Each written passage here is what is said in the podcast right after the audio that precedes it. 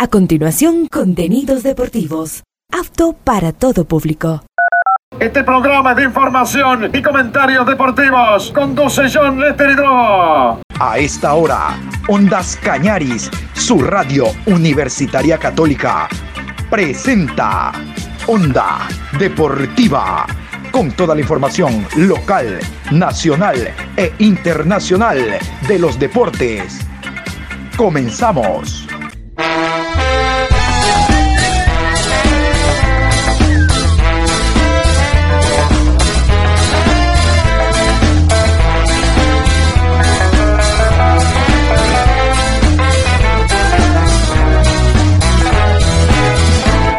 Ahora vamos a bailar para cambiar esta suerte. Si sabemos gambetear para ausentar la muerte.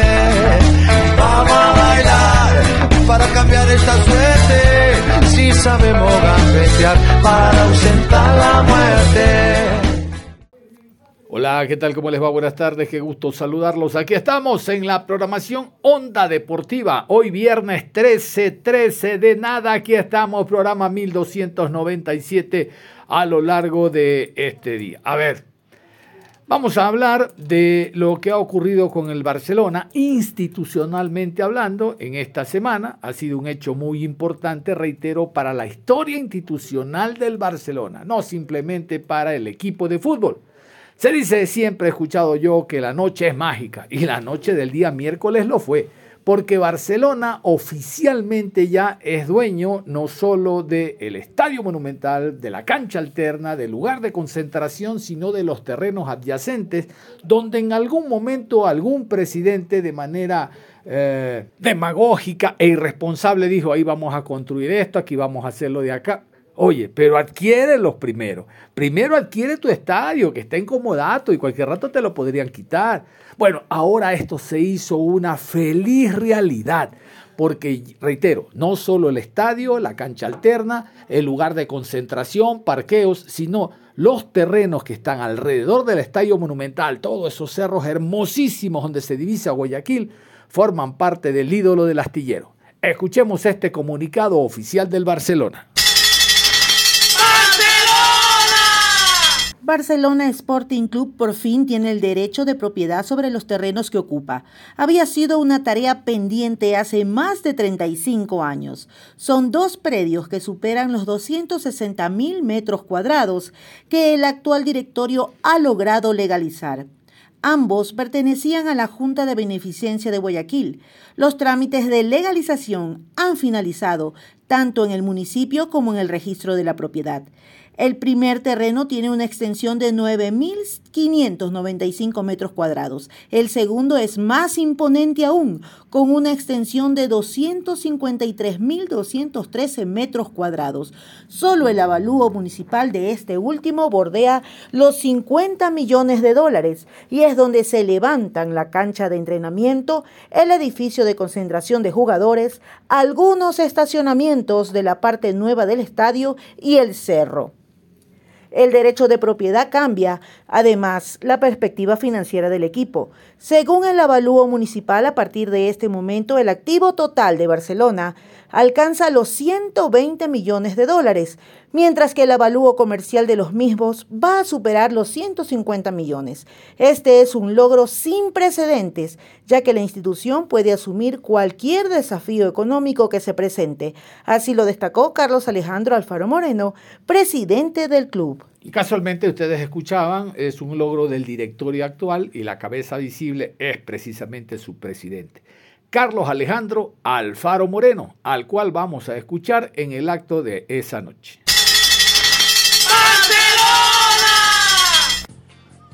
Buenas noches a todos. Una noche de, emoción. Y hoy sí voy a leer. No acostumbro a leer, pero hoy sí tengo que leer. Eh, primero, gracias a todos los presentes por acompañarnos en una noche especial para el barcelonismo. Autoridades, expresidentes de la República y de Barcelona, señor alcalde de la ciudad, gloria de la institución, que son parte de la historia más rica que tiene nuestro Barcelona Sporting Club, lo veíamos reflejado en el video tan emotivo. Directivos, socios e hinchas de Barcelona. Un abrazo grande para todos, con cariño y agradecimiento. Seguramente el titular en el cual nosotros entregamos como invitación a cada uno de ustedes sorprende. Y sorprende por muchas cosas, porque como veíamos en el video, estamos acostumbrados a una hermosa historia, a una rica historia, en donde nos hemos mal acostumbrado a ganar títulos o por lo menos a pelearlos de manera permanente. Este título, el más esperado de la historia, se refiere en otra dirección, pero que seguramente nos va a permitir ir en la búsqueda de torneos con los cuales soñamos todos.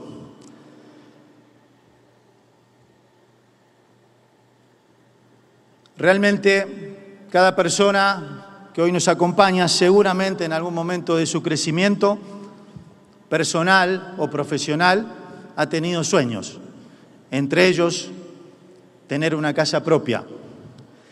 Y para que esa casa, sentirla propia, sentirla nuestra, cada uno en nuestro ámbito, con mucho esfuerzo, sacrificio, años de trabajo, es importante, fundamental, tener las escrituras, tener los títulos de propiedad de esa casa. Y por supuesto, es algo que Barcelona quiso tener durante mucho tiempo, durante muchísimos años. Este hermoso estadio en el cual tenemos personalidades, como dije, autoridades de la República del Ecuador y de nuestra institución que han sido fundamentales fundamentales, trascendentales en la construcción de uno de los estadios más hermosos del continente, de los cuales es nuestro principal orgullo. Hoy estamos finalmente teniendo los títulos de propiedad no solo de nuestro hermoso estadio, sino de todo el predio que hoy tiene Barcelona Sporting Club. Todos nosotros todos. No hay barcelonista que no sueñe en ganar la Copa Libertadores de América. Hemos estado cerca, hemos estado en dos finales. Aquí a mi derecha, parte fundamental también de quienes construyeron ese camino en los últimos años. Barcelona se ha convertido en el único equipo no brasileño o argentino que ha estado en dos semifinales. Pero no nos alcanza. Queremos seguir en esa búsqueda y queremos seguir peleando. Más allá, porque lo que menos importa ahora en un año electoral, más allá de quien le toque conducir los destinos de la institución, quienes ustedes decidan como socios. Lo menos importante es quién va a continuar, que seguramente a quien le toque será un barcelonista de corazón y entrará con las mejores intenciones de hacer las cosas bien.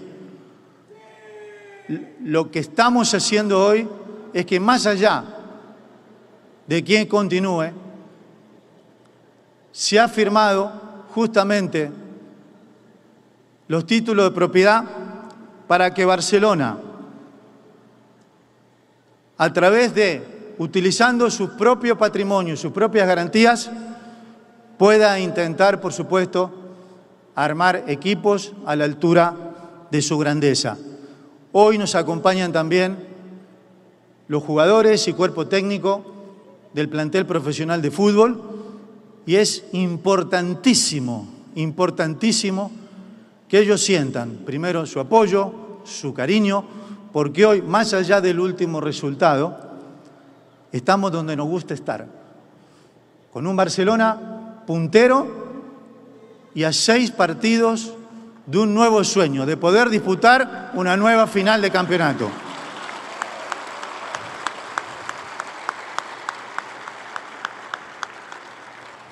Lo que queremos hacer hoy como institución unidos.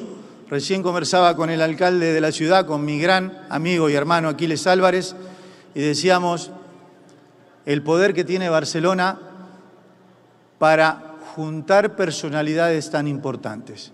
Y gracias a todos por acompañarnos, porque Barcelona nos une, más allá de cómo pensemos, se puede armar bien, se puede armar no tan bien, podemos ganar, perder o empatar, pero unidos estoy convencido que somos capaces de lograr todo lo que nos proponemos. Adicionalmente, para ya dejarle la palabra al señor alcalde porque me estoy extendiendo bastante, es decirles que se imaginan todo lo que podría ser Barcelona Sporting Club con el financiamiento para armar un equipo que rompa todas las estadísticas, las hegemonías argentino-brasileña, como habíamos mencionado, y que no solo pueda quedar campeón, sino también consolidarse con, el tiempo y escribir la mejor de sus páginas en la historia. Desde hoy, Barcelona Sporting Club tiene el derecho de propiedad sobre los terrenos que ocupa. Antes pertenecían a la Junta de Beneficencia de Guayaquil y hoy por hoy los trámites de legalización han finalizado, tanto en el municipio como en el registro de la propiedad.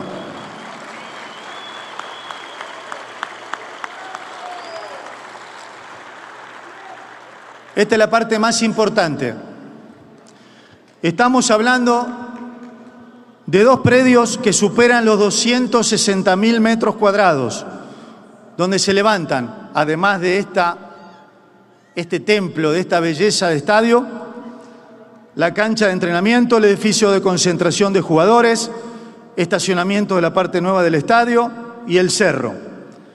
El primer terreno tiene una extensión de 9.595 metros cuadrados.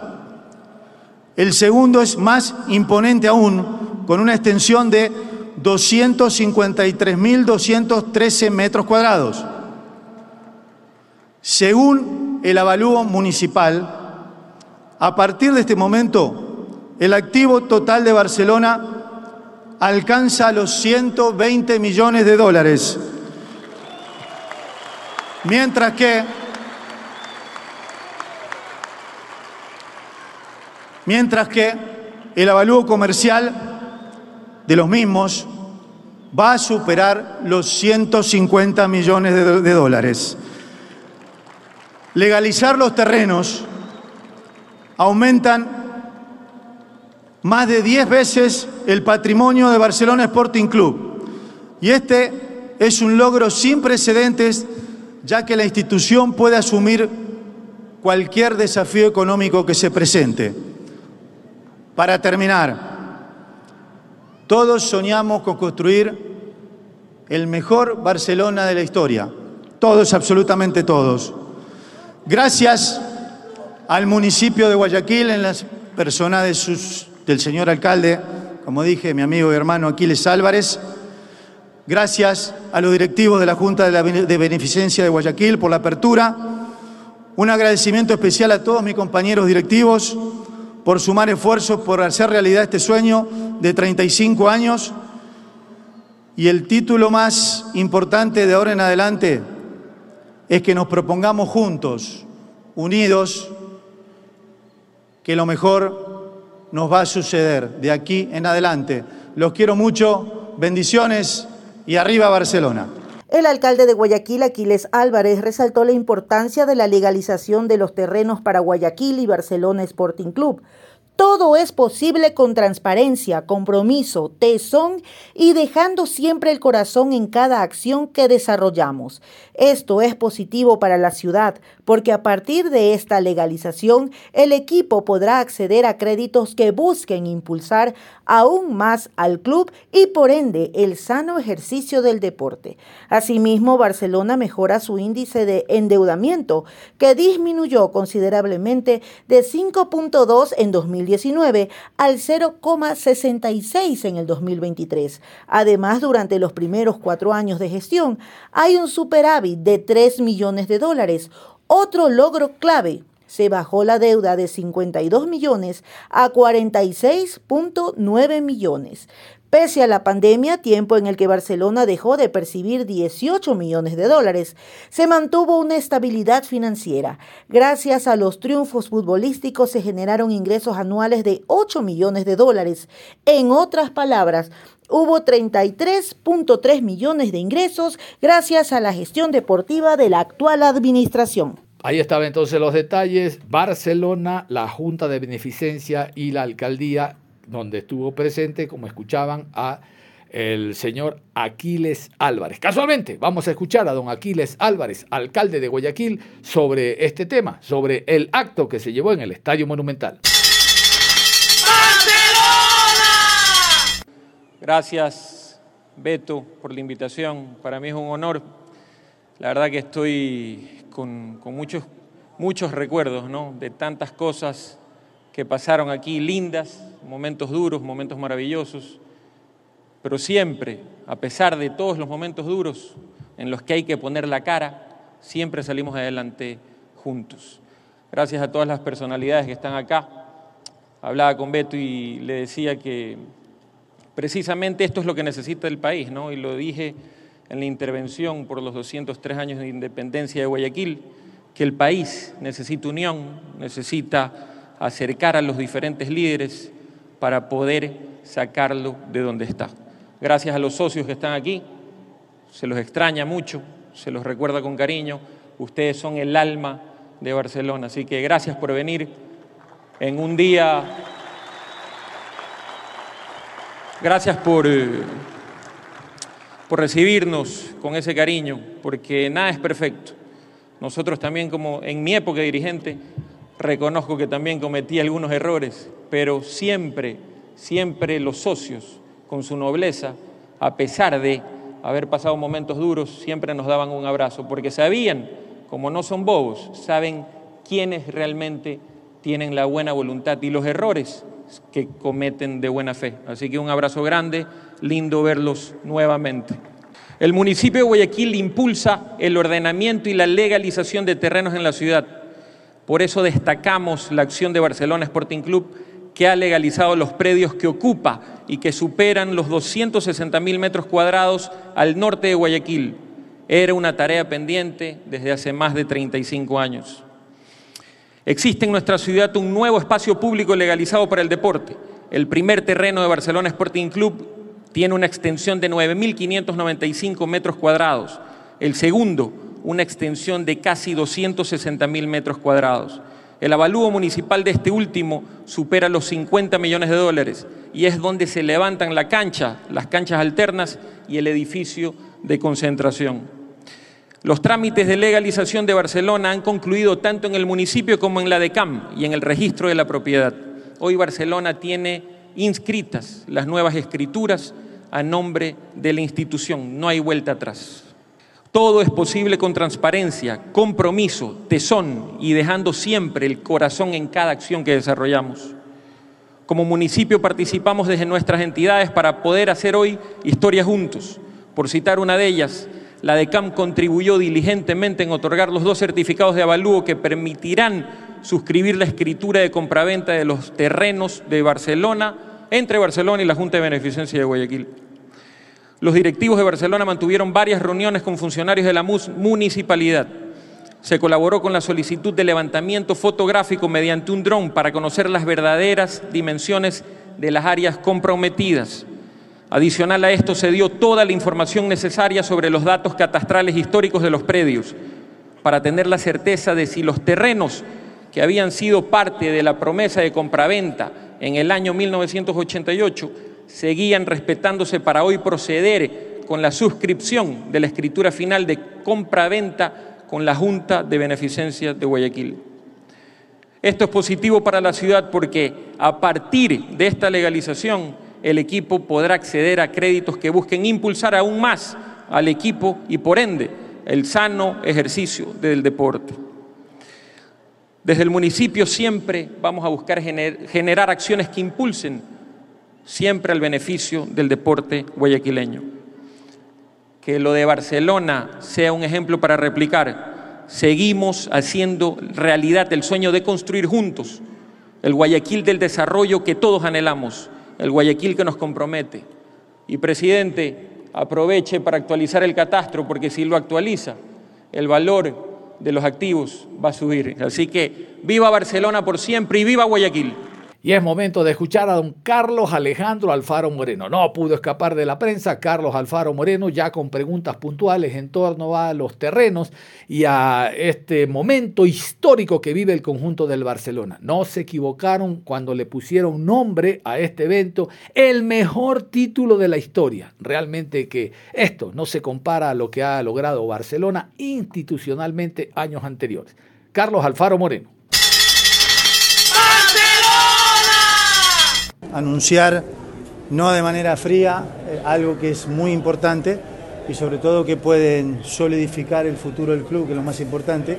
Y como mencioné cuando me tocó hablar, más allá de quien conduzca la institución, eh, que estoy convencido que todos los barcelonistas quieren un futuro mejor y esta es, eh, es una manera, es una forma muy importante. ¿Presidente, se terminó el chulco ya en Barcelona?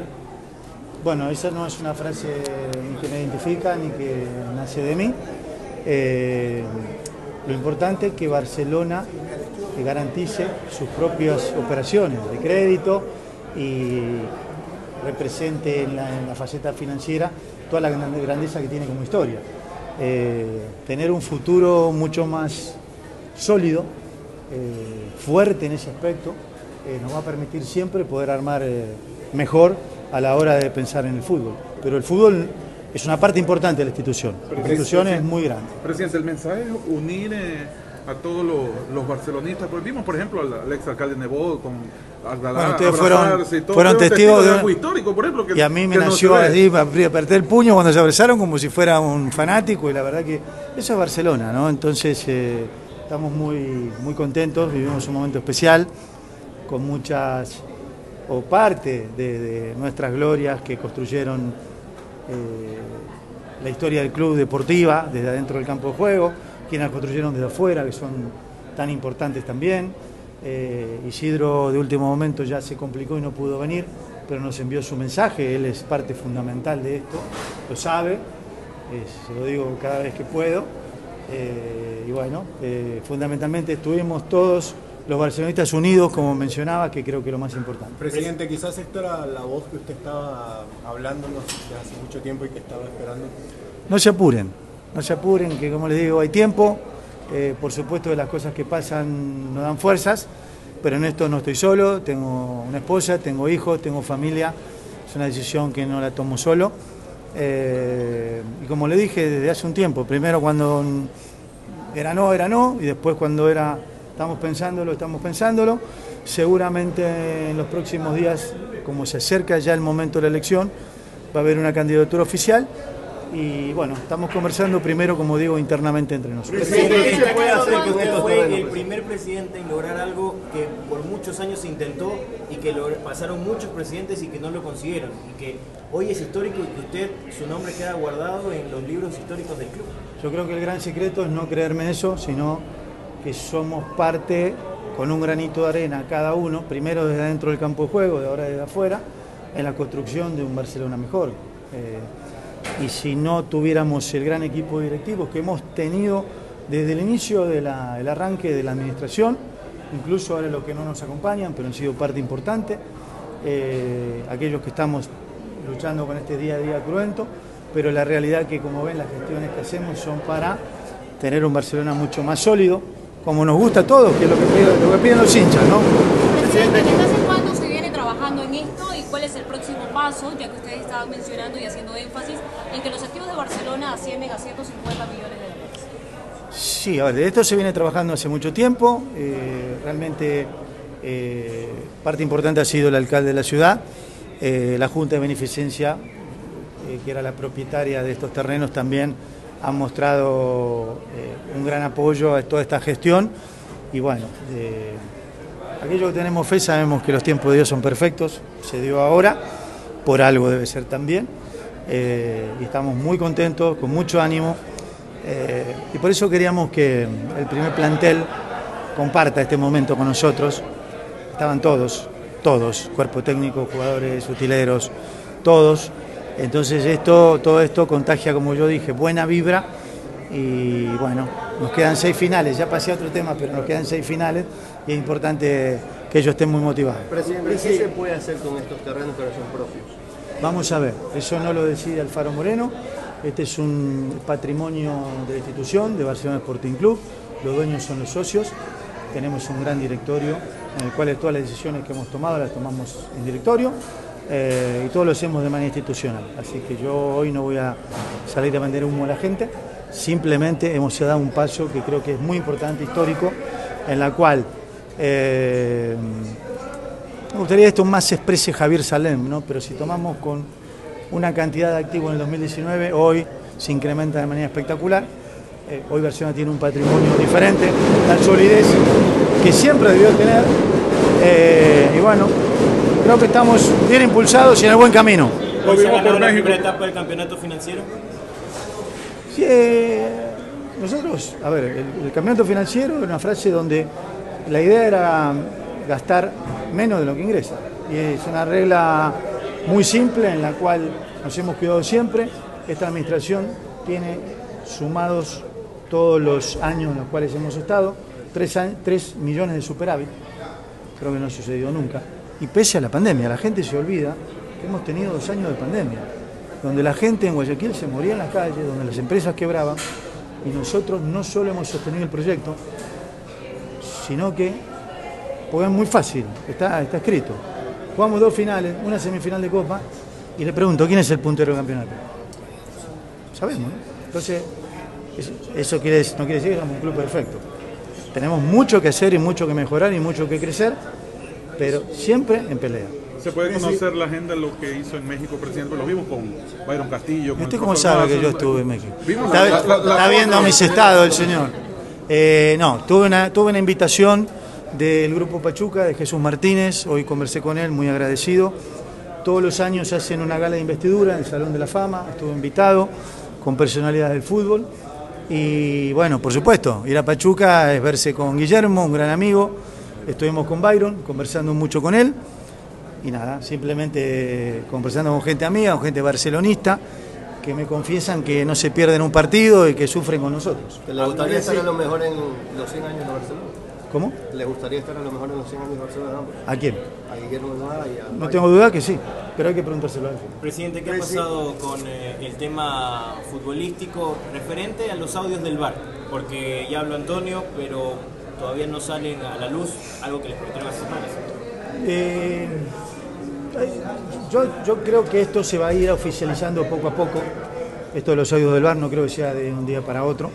Eh, no, no quedamos muy a gusto con el arbitraje de la semana pasada, pero esto no quisiera tampoco andar en lo mismo porque si ganas bien y si no, no. No. Eh, hay una crisis en la cual tenemos que colaborar todos, como ustedes nos vieron en reuniones. Hay que marcar este cambio para que el arbitraje siga creciendo, que se sienta más soportado, que se sienta más protegido por nuestro fútbol. Porque criticar es fácil, ¿no? Eh, hay errores como en todo. Nos equivocamos los directivos, se equivocan los jugadores, también se equivocan los árbitros. Ahí estaba, con las palabras de Carlos Alejandro Alfaro Moreno, nosotros nos vamos a ir a la pausa y al regresar, mucha más información deportiva aquí en Ondas Cañaris. Ya volvemos. Onda Deportiva. Regresamos con Onda Deportiva. Aquí estamos y seguimos. Vamos a continuar en la programación Onda Deportiva. Habíamos indicado al inicio que en esta franja íbamos a escuchar al doctor Luis Alfonso Chango. Él habló en rueda de prensa temas puntuales, por ejemplo, el ascenso y descenso, no está para nada de acuerdo. Eh, el tema ecuatoriana de fútbol, todavía no le pagan los 150 mil dólares por haber ganado Copa Ecuador y demás. Vamos a escuchar a Luis Alfonso Chango en rueda de prensa con temas puntuales al estilo doctor Chango. Dale, Ponchito, vamos a ganar y la victoria nos vamos a Bueno, más bien ah, personalmente no me ha invitado, tampoco nos ha hecho conocer al respecto, en vista de que yo soy presidente vitalicio y posiblemente el señor presidente ingeniero Gabriel Pilamunga esté al tanto. Yo, Yo podría opinar eh, como presidente vitalicio de Mushuruna Sporting Club y estoy dispuesto a cualquiera de las inquietudes que ustedes tengan. Bueno, a mí personalmente me preocupa mucho de que incrementar el número de los equipos en el fútbol ecuatoriano. Hoy somos 16, yo creo que estamos hasta de más dentro de los 16. Por si queremos dar calidad, caché, como se dice vulgarmente, imagen, espectáculo deportivo de primer nivel. Y debería ser, personalmente yo pienso siempre de que debería ser solamente 12 equipos, pero hoy somos 16 de los 16 Seis equipos somos malos, equipos de la Serie B, y diez equipos son de la Serie A, incluso con los dos equipos, para mí personalmente debería ser ocho equipos de la Serie A, dos equipos que son más o menos de la Serie A, y dos equipos de, las, de que es ya Serie B debería descenderla, pero en los actuales momentos tenemos 16 equipos en la Serie A de fútbol profesional eso significa que seis equipos son del equipo de la Serie B, incluido Mushuruna. No es de que ponemos a un lado a Mushuruna Sporting Club. Entonces no es viable para mí personalmente, no es viable, no es dable por la imagen institucional, por la calidad de los jugadores, calidad de las instituciones deportivas. Deberíamos más bien limitarle equipos de la Serie A, equipos de la Serie B, equipos de la segunda categoría y proyectarse también equipos de la tercera categoría. Es interesante mirarle las ventajas y desventajas que tienen. A ver. Al principio lo, lo puedes aceptarla, pero luego de que lo miras, de que no es um, instituciones competitivas, hay momentos que equipos que jugamos, um, ejemplo, Mushuruna, Cumbayá, podemos jugarla. Pero lo miras, ni 300 espectadores dentro del campo de juego. Y por ahí escuchaba también algún otro equipo más que jugaron con 50 espectadores. Entonces, ¿qué te significa? La gente, incluso se ha escuchado en los medios de comunicación que te dicen acá en la ciudad de Ambato, te dicen equipos que juegan el, o partidos de la fecha.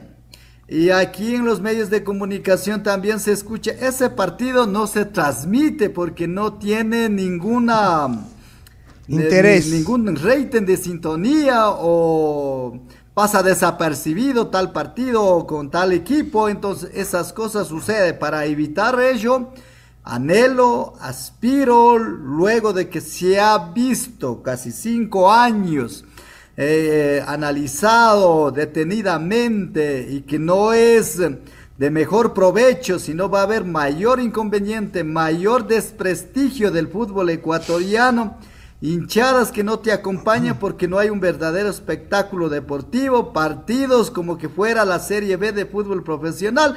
Entonces, me conviene, sugeriría personalmente, o Luis Alfonso Chango con Mushuruna Sporting Club, estaría para rechazar esa mala intención de subir a 18 equipos. Con peor argumento en los actuales momentos, si es que quieren cambiarlo en el Consejo de Presidentes, de, de, decirle que no descienda equipos en este año 2023. Eso es un peor error que dejaría un mal presidente para el fútbol ecuatoriano, incluso sería con dedicatoria y a eso ningún dirigente de fútbol ecuatoriano se debería prestarse. ¿Cuál es el beneficio o a quién beneficia? Esto de aumentar a 18 equipos la Liga Pro? Bueno, rédito más bien no los va a tener, sino va a seguir siendo el mismo Liga Pro, que, que no genera recursos económicos para compartir para los equipos de fútbol ecuatoriano. Liga Pro, fue, Liga Pro fue creado para ser una industria deportiva, no para incrementar eh, con número de equipos malos. Discúlpeme con mucho respeto, pero ya los equipos que pasamos de la posición décima segunda, o todos somos malos, así de simple. y, y mezclarle con los equipos buenos, con mucho respeto, Liga, Barcelona, eh, Independiente, Católica y otros, unos tres, cuatro equipos más, con mucho, con mucho respeto. Ellos son equipos eh, que podríamos decirle que son de caché, han hecho un proceso, un trabajo y todos los años están disputando las Copa Libertadores, Copa Sudamericana, hay que felicitarle. Y el resto, no, o sea, el resto tenemos, en vez de aumentar, debemos disminuirlo. Entonces, Liga Pro lo que tiene que preocuparse es más bien cómo hacerle rentable el fútbol ecuatoriano, no más bien estar dirigiendo partidos de equipos de la Serie B, pero jugando en la Serie A, que no hay ni hinchada, ni siquiera los... Eh, ni los familiares de los uh, jugadores ni de los dirigentes te van a ir a mirar esos partidos. Entonces, para mí personalmente va por ahí. Y el otro que, y eso, los dirigentes del fútbol ecuatoriano, faltando siete fechas, jamás lo pueden cambiar una vez que ya se, se estableció al inicio se establece los premios que hay, los descensos que hay, entonces eso ya se estableció, pero a la última hora estar diciendo que tal equipo posiblemente aún no está descendido, pero posiblemente tenemos que salvar al tal equipo, para nada, pero yo escuchaba a los señores de Macará, creo que escuché hoy al señor Orlando, al abogado Orlando Salazar mencionarle de que en este Consejo de Presidente tenemos que mirarle en caso de que Liga de Quito llegue a ser campeón de la Sudamericana y ese cupo para que le dé al equipo, al campeón del equipo de la Serie B. O sea, ahorita hasta están pidiendo que haya dedicatorias para dar eh, premios. Esas cosas no puede pasar en el fútbol ecuatoriano, es un desprestigio. ¿En qué cabeza cabe para estar pidiendo esas cosas? Si ya está estipulado al inicio del campeonato y eso debe cumplirse. Y si quieren que haya 18 equipos y hay mayoría, con inteligencia tienen que hacerlo en el, en el, en el Consejo de Presidentes del año 2024. O si no, ahora hagan el Consejo de Presidentes si hay mayoría, pero que se aplique en el 2024. Entonces, Así las cosas, con mucha claridad, hay que manejar el fútbol ecuatoriano. De lo contrario, es un sainete que va a pasar peor que en las comunidades, en algunas comunidades indígenas yo le he visto esos acuerdos, pero en el fútbol profesional no puede dar paso a eso. Bueno, siempre, siempre siendo campeones. En el 2019 creo que, en el, en el 2019 Mushuruna Sporting Club asciende ganando, a ver, empatamos, no, ganamos al Aucas en Quito, en Echaleche y empatamos al Aucas en Quito y como campeones de la Serie B, incluso ganamos la Copa Sudamericana, pero establecida desde el inicio del campeonato. Aquí faltándome siete partidos para terminar, que o, o ya está como posible campeón Macará, no puede dar dedicatoria a ningún equipo. Eso sería una sinvergüencilla en el fútbol ecuatoriano que molestaría a los dirigentes. Espero que no se presten para ello. Que al campeón de la vez se le dé Copa Sudamericana si Liga la gana. Bueno, al Macará lo que hay que dar es el trofeo, lo que tienen que entregar es el premio económico Ojalá no sea Federación Ecuatoriana de Fútbol, porque si es que depende de Federación Ecuatoriana de Fútbol, posiblemente no le den el premio económico. De Macará posiblemente se abracen también y con el premio económico o haya más premio también. Pero yo creo que en estos momentos, sea cualquiera que sea campeón, no se debe premiar. Si ya un equipo tiene 99% de probabilidad de ser campeón, en caso de que llegue Liga de Quito, a mí aspiraría que Liga de Quito sea campeón de la Copa Sudamericana. Felicitaciones. Pero de ahí jamás lo pueden hacer con dedicatoria, de ninguna manera. Y al principio ya está establecido los campeonatos y los, los premios y los castigos, en este caso el descenso, y eso tienen que respetar por el bien del fútbol ecuatoriano. De lo contrario, en los próximos años ya no habrá pues credibilidad de ninguna manera porque están haciendo a su manera de interpretación, a su manera de intereses de que hay de por medio. Esas cosas Mushuruna Sporting Club no lo va a apoyarle ni aplaudirle, sino rechazarlo más bien. Egas lo ha llamado, le ha dicho esta boca es mía, le ha puesto un mensaje. Bueno, a mí me gustaría que me llame, pero que me llame con los 150 mil dólares que ya tenemos ganado el premio. Si en el campeonato, en el campeonato máster que Luis Alfonso Chango juega con Cristian Castro, jugamos con eh, Johnny Valdión, ganamos al Macará Master, ganamos al, el Cumo es del técnico universitario, ganamos al técnico universitario y somos campeones de la sub 40 intercantonal acá en la ciudad de Ambato. Me entregó mil dólares de premio y trofeo y las medallas, pero organizado por la Federación Ecuatoriana de Fútbol, campeonato de Copa Ecuador, donde ganamos 150 mil dólares más de casi ya más de un año que no lo haya entregado ese premio es una vergüenza a una institución que nos representa a, los equipos de fútbol ecuatoriano. Ojalá me llamen, pero que me llame con los 150 mil dólares. A mí no me llaman porque otros son los amigos que todos los días están en contacto. Mushuruna Sporting Club no depende de la federación, no depende de la Liga Pro, sino depende de nuestros propios esfuerzos y siendo bastantes independientes y no estar con llamadas telefónicas eh, molestándole ni a los dirigentes de otros equipos y a nadie. Entonces yo creo que por la transparencia del fútbol ecuatoriano hagamos las cosas correctamente y nadie va a estar eh, reprimiendo, insinuando o, o haciendo las apreciaciones. Un fútbol profesional con claridad, con transparencia y con mucho respeto y con mucha seriedad.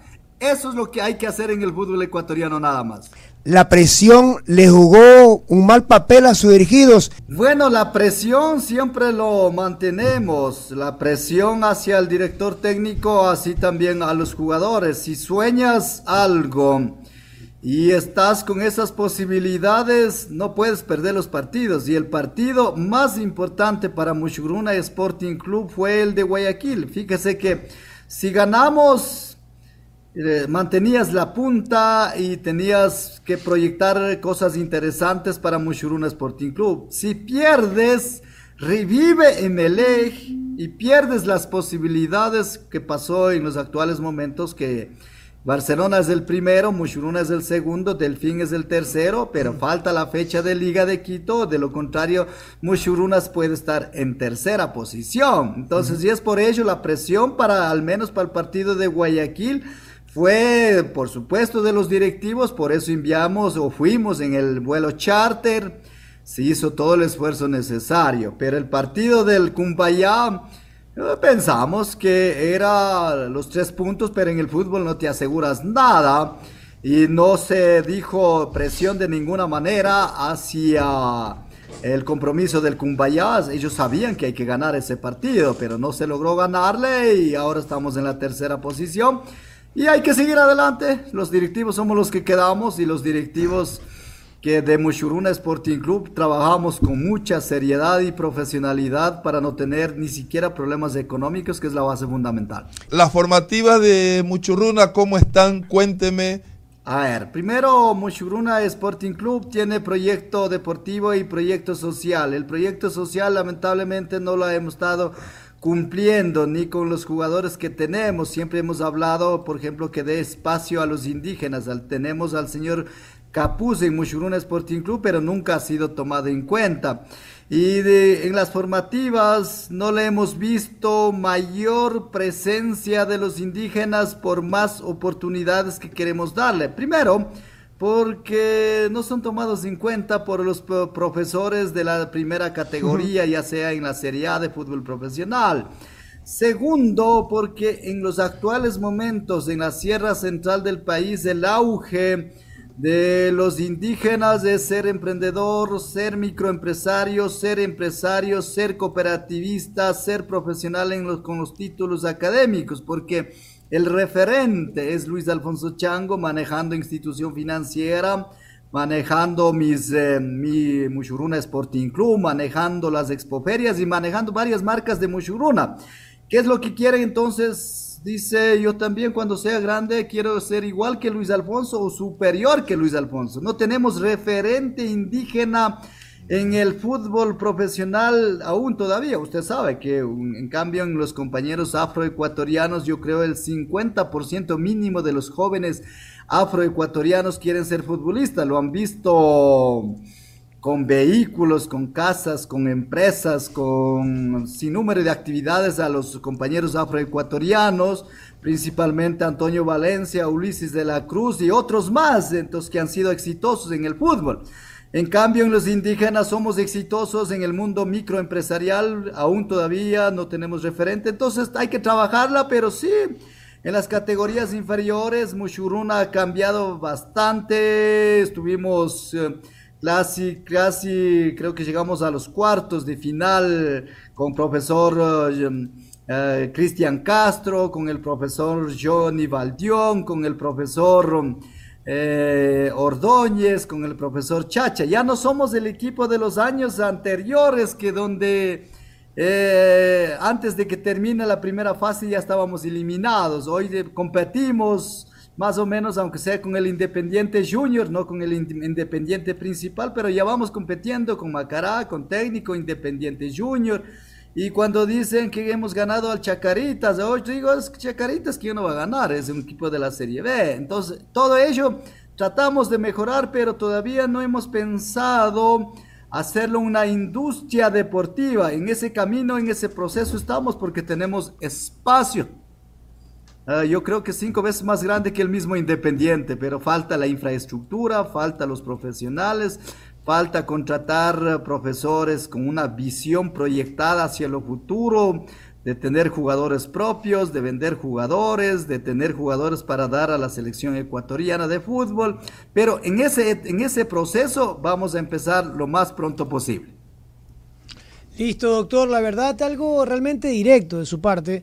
Y son cosas que deben de trabajarse en este Muchugruna y que se van dando vida cuenta del trabajo. ¿Qué ha encontrado Luis Chango en Renato Salas, este entrenador que lo ha puesto a pelear? Y hasta el partido en el Capuel, y hasta ahora, es un equipo que está en la parte de arriba. Es verdad que perdió en el Capuel y empató ahora último, pero que sigue peleando en la zona alta. ¿Qué le ha dado Renato Salas al equipo que quizás antes le faltaba? A ver, Renato Salas viene trabajando con nosotros durante 15 años. Posiblemente yo debería haber tomado en cuenta con mucha anterioridad. Y le comentaba y decía, si nosotros tenemos director técnico en casa, posiblemente con profesor Giovanni Cumbicos ya hubiésemos estado descendidos, más que seguro que hubiésemos estado descendidos ya. Igual que Guayaquil City, o estuviéramos peleando descenso Guayaquil City, Mushugruna y Libertad. Pero una vez que damos esa responsabilidad, y esa responsabilidad para mí fue dura. Primero dura, ¿por qué?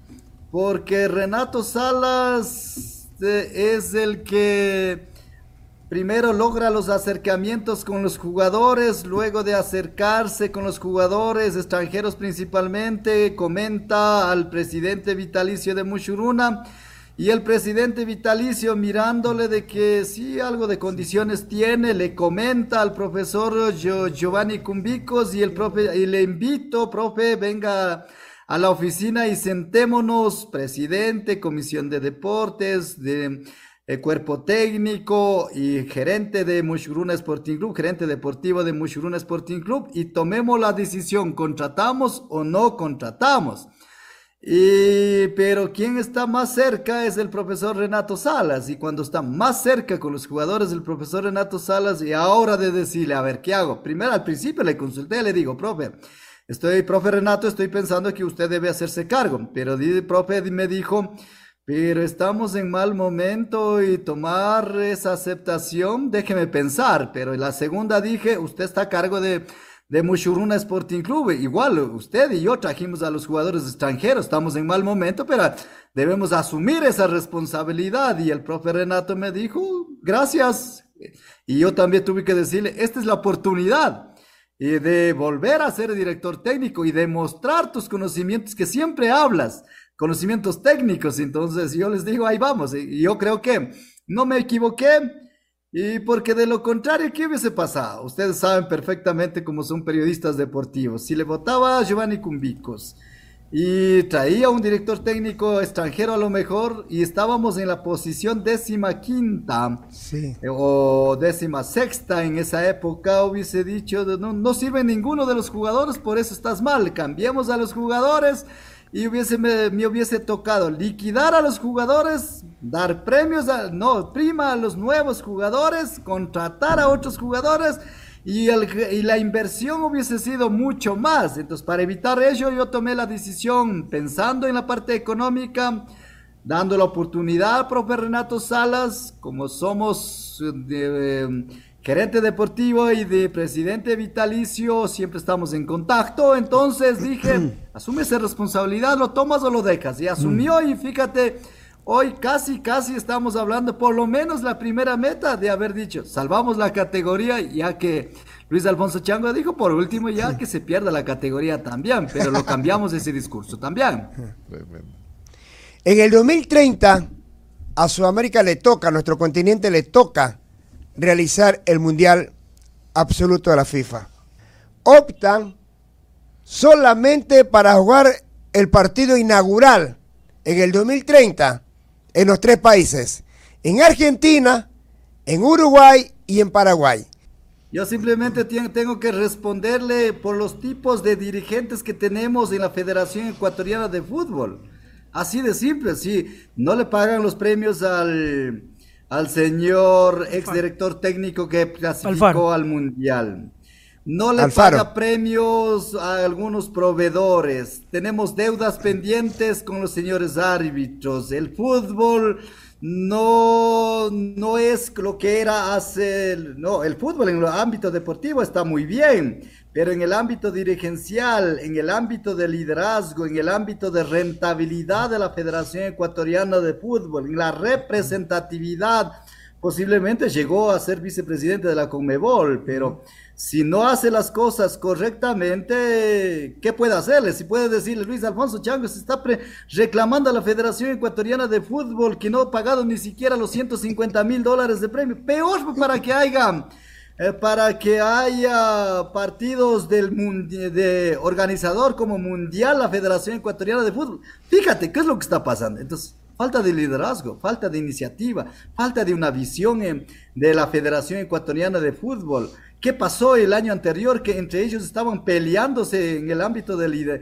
en el ámbito dirigencial la ingobernabilidad de la Federación Ecuatoriana de Fútbol. En ese momento llegó el señor, a ver, me olvido, del señor presidente, del señor presidente y, eh, llevó al mundial, no por, no por por liderazgo de la Federación Ecuatoriana de Fútbol, sino por los jugadores, por el cuerpo técnico. Si fuera por el, por el presidente, no hubiese llegado ni a, ni a una esquina, pero eso hay que reconocerlo directamente. Entonces, yo creo que ojalá un nuevo dirigente llegue a la Federación Ecuatoriana de Fútbol y haga una imagen de la Federación Ecuatoriana de Fútbol y haga un acercamiento con los gobiernos del turno y que haya la posibilidad de coparticipe en la organización de los próximos mundiales. Bienvenido sea y es el anhelo de quienes somos los dirigentes del fútbol ecuatoriano, pero para ello también mm, hay que irlo mirando. Fíjate que la presentación del nuevo director técnico, la manera que presentaron